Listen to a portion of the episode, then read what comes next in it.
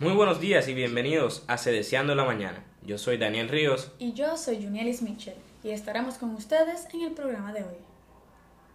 Sedeciando la Mañana es una sección de nuestro podcast escolar, donde estaremos llevando a ustedes la información de todo lo relacionado a nuestro colegio.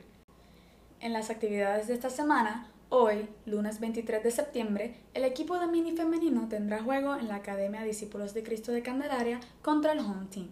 El miércoles 25, los equipos de superior masculino y femenino tendrán juego aquí mismo en el colegio.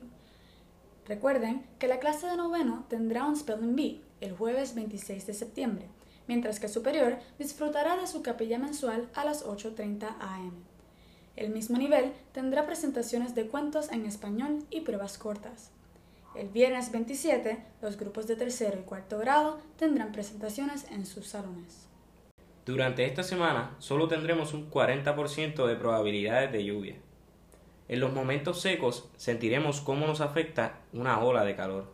Recomendamos que se protejan del sol, se mantengan hidratados y tomen medidas para combatir este fenómeno. Recuerden que durante esta semana conmemoraremos el Día Internacional de la Concientización del Cambio Climático y también el Día Internacional del Lenguaje de Señas.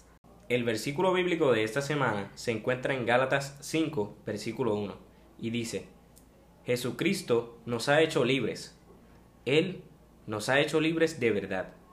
Así que no abandonen esa libertad y no vuelvan nunca a ser esclavos de la ley.